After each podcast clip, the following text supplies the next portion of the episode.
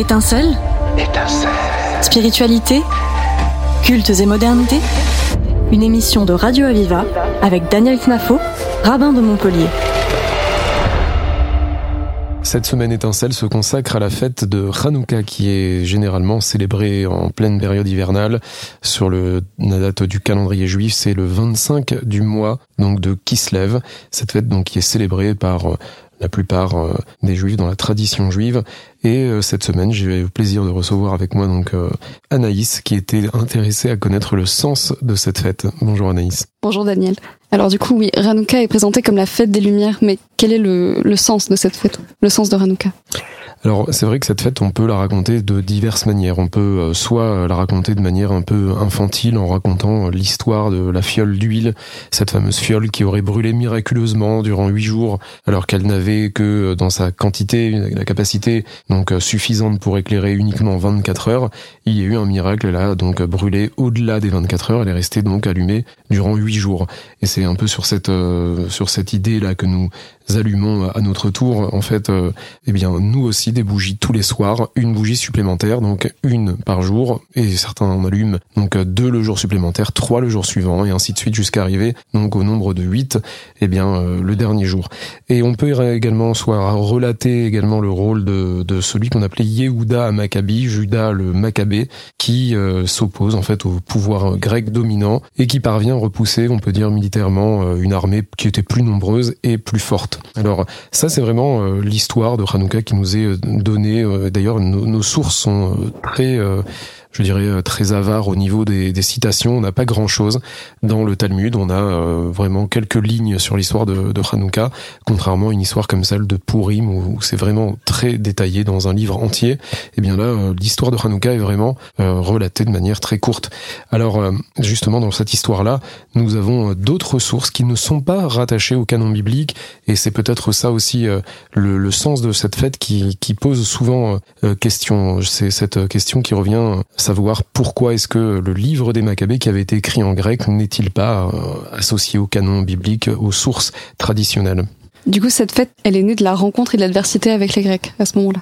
Absolument, exactement. Ça, alors justement, c'est c'est le point central de, de cette fête. C'est euh, ce qu'on nous rapporte et c'est peut-être euh, là le grand paradoxe, c'est que cette fête-là est à la fois, eh bien, comme une sorte de eh bien d'une possibilité de s'extraire de la culture grecque, mais pourtant, euh, si on se fie euh, ce qu'on appelle le livre des Maccabées, le Sefer à Maccabim, eh bien celui-ci était extrêmement riche au niveau de la, euh, je dirais, pour relater toute l'histoire de Hanouka, et c'est écrit en grec justement, comme si pour connaître l'histoire eh bien de Hanouka, il fallait également parler grec.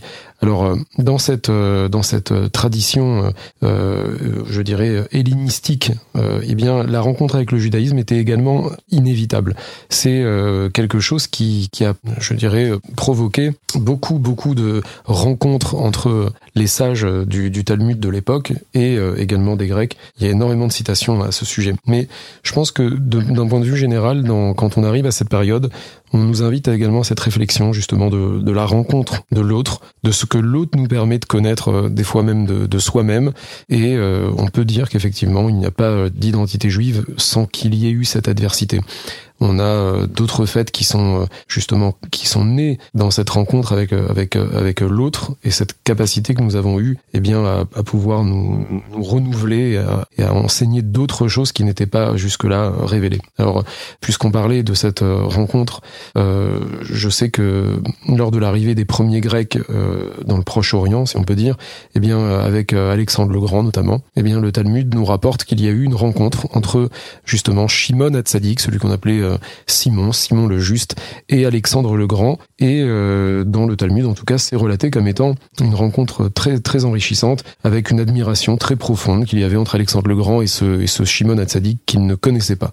Et on a également un autre témoignage intéressant, celui de Cléarque, c'est un élève d'Aristote, qui euh, lui aussi nous dit que Aristote a rencontré Shimon Hatzadik et qu'il en avait été même fortement impressionné par la sagesse de ce judéen, comme il les appelait à l'époque, Et Aristote a également été surpris par le fait que ce juif puisse avoir été, si on peut dire, traversé par la philosophie grecque, alors qu'en réalité il ne l'avait pas du tout étudié. Et il a montré donc une grande érudition. Et, à ce moment-là, donc c'est là où on peut voir, on peut comprendre que finalement il y a certainement eu une influence entre entre ces deux cultures. Et je pense que le, fait le plus marquant, c'est euh, quelques années, euh, je dirais, euh, auparavant, eh bien, nous avions eu aussi à l'époque de, de, Ptolémée, donc le Pour être précis, il y avait une décision historique qui a été prise dans la tradition juive, celle de la traduction en grec, donc de, de la Torah, de la, de la, de la Bible juive, et il y aurait eu donc 72 sages qui auraient été isolés, donc, et qui parlaient grec, et qui auraient traduit exactement euh, à l'identique l'un de l'autre. Donc euh, toute la toute la toute la Torah entière, ils ont eu la même traduction à l'identique. Donc comme quoi le grec avait cette richesse au niveau de la langue de pouvoir euh, bien, je dirais, retranscrire parfaitement le message que la Torah pouvait nous livrer. On marque une toute petite pause musicale et on se retrouve juste après. Merci de rester sur Radio Viva.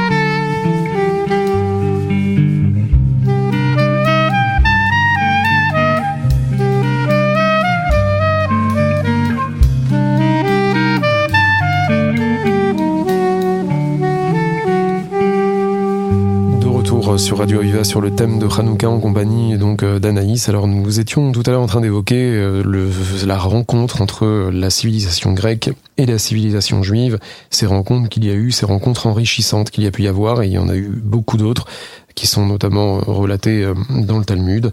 Et nous avions évoqué le fait que il y avait eu une traduction possible. Seulement, euh, dans la tradition talmudique, eh bien, euh, on ne porte pas un regard tout à fait positif sur cette traduction. Euh, il y aurait comme une sorte de description de, je dirais, une forme d'obscurité, un moment d'obscurité. Certains disent qu'il y aurait eu une obscurité très épaisse durant trois jours quand la Torah aurait été traduite en grec. Alors on connaît la citation qui nous dit traduire, c'est trahir, mais il y aurait apparemment une, une exigence d'inscrire la sagesse de la Torah la culture générale, dans la culture environnante, et il était nécessaire apparemment, je pense, à cette époque, de vouloir faire en sorte que la sagesse de la Torah ne soit pas oubliée, qu'elle soit inscrite eh bien dans une culture générale. Et là où il y a peut-être euh, pour euh, les sages de l'époque une sorte de, réticence, c'est que en faisant de cette parole de sagesse, eh bien exclusivement euh, une sagesse commune aux autres, je pense qu'il y a eu peut-être ici une euh, on a peut-être tenté de dévitaliser ce texte euh, dont la parole était censée refléter euh, l'infini, le divin. Donc le fait de vouloir l'encadrer dans une sagesse commune, dans une sagesse qui soit à la portée de tous, il y a eu peut-être ici voilà cette volonté consciente ou pas de lui enlever ce caractère divin. Et c'est peut-être dans ce sens-là que les que les sages de l'époque ne l'ont pas vu d'un bon oeil. Alors il y a eu par la suite, puisque la fête de Hanouka en fait parvient bien après en fait cette période-là de, euh, de Ptolémée II, eh bien par la suite, il y a eu des persécutions qui ont été menées par Antiochus, Antiochus, donc euh, celui qui aurait euh, créé donc un moment de, flottement chez les Juifs de l'époque, du moins. Il y a eu un mouvement de, de soulèvement des Maccabim, des Maccabées contre les Grecs, qui a conduit eh bien à la restauration du temple de Jérusalem qui aurait été profané justement euh, par les Grecs. Donc il n'y a pas eu de déportation comme d'autres exils, euh, comme notamment à l'époque de Pourim où les Juifs auraient été emmenés en Perse. Euh, là, effectivement, il n'y a pas du tout eu donc euh, de, de, déportation. Il y a eu simplement cette culture qui s'est donc euh, propagée dans euh, donc cette, ce royaume de Judée à Jérusalem notamment. Et enfin tout cela, cette confrontation, je pense, le soulèvement des, des Maccabées contre Antiochus, eh bien été enraciné, je pense, depuis cette première rencontre entre le judaïsme et entre l'hellénisme. Donc euh, la tradition euh, rabbinique a gardé euh, de manière un peu secrète, si on veut, ce miracle de la fiole d'huile ce miracle de la fiole d'huile qui est justement lorsque ils ont réussi à repousser, on peut dire, l'ennemi et qu'ils ont cherché dans le temple une fiole d'huile d'olive pure, eh bien, pour pouvoir en fait remettre en vigueur le service de l'allumage de la menorah dans le temple, eh bien à ce moment-là, il n'y avait uniquement qu'une petite fiole qui avait donc dans cette quantité de quoi allumer 24 heures, comme on a dit au début. Et mais cette, ce miracle de la fiole d'huile en fait n'est pas du tout mentionné, ni dans le livre des Maccabées, qu'on a cité tout à l'heure, ni dans le livre de Flavius Joseph. En fait, c'est comme si on avait gardé cette petite tradition pour nous montrer comme s'il y avait eu un clin d'œil, comme s'il y avait eu un sursaut. Alors, on, reviendra peut-être sur cette, sur cette idée de, cette fiole d'huile et de, et de la durée de huit jours. Mais euh, la tradition, en tout cas, y voit un lien avec l'obscurité dont il est question à l'origine, au moment de la création du monde. Carrément. Donc en fait, euh, le récit de la création du monde nous dit qu'à l'origine, le monde était justement tohu, bohu, et euh, il y avait l'obscurité. Et cette obscurité, eh bien, les sages du Midrash disent qu'il s'agit de, eh bien, l'obscurité de la Grèce, de, des Grecs, et que et que la Grèce serait justement identifiée à cette à cette obscurité. Du coup, l'apport de la civilisation grecque euh, dans cette tradition, elle a été plutôt négative ou, positive bah justement, c'est ça, euh, c'est ça toute l'ambiguïté, c'est que euh, la réaction de, de le fait d'avoir considéré cette civilisation grecque comme étant l'obscurité, comme étant ce qu'on dit en hébreu le rocher, eh bien cette réaction est à la fois surprenante, elle est, elle est étrange, car car la connaissance est toujours liée à la lumière. Quand on parle de la connaissance, on, on parle toujours donc par exemple le siècle des Lumières, c'est toujours les, les grandes connaissances, les grandes découvertes. Donc les Grecs ont éclairé le monde par la philosophie, par la science, par la démocratie, par l'art. Donc toutes, toutes ces choses-là, justement, auraient dû être perçues comme étant une grande lumière et non pas comme étant de l'obscurité.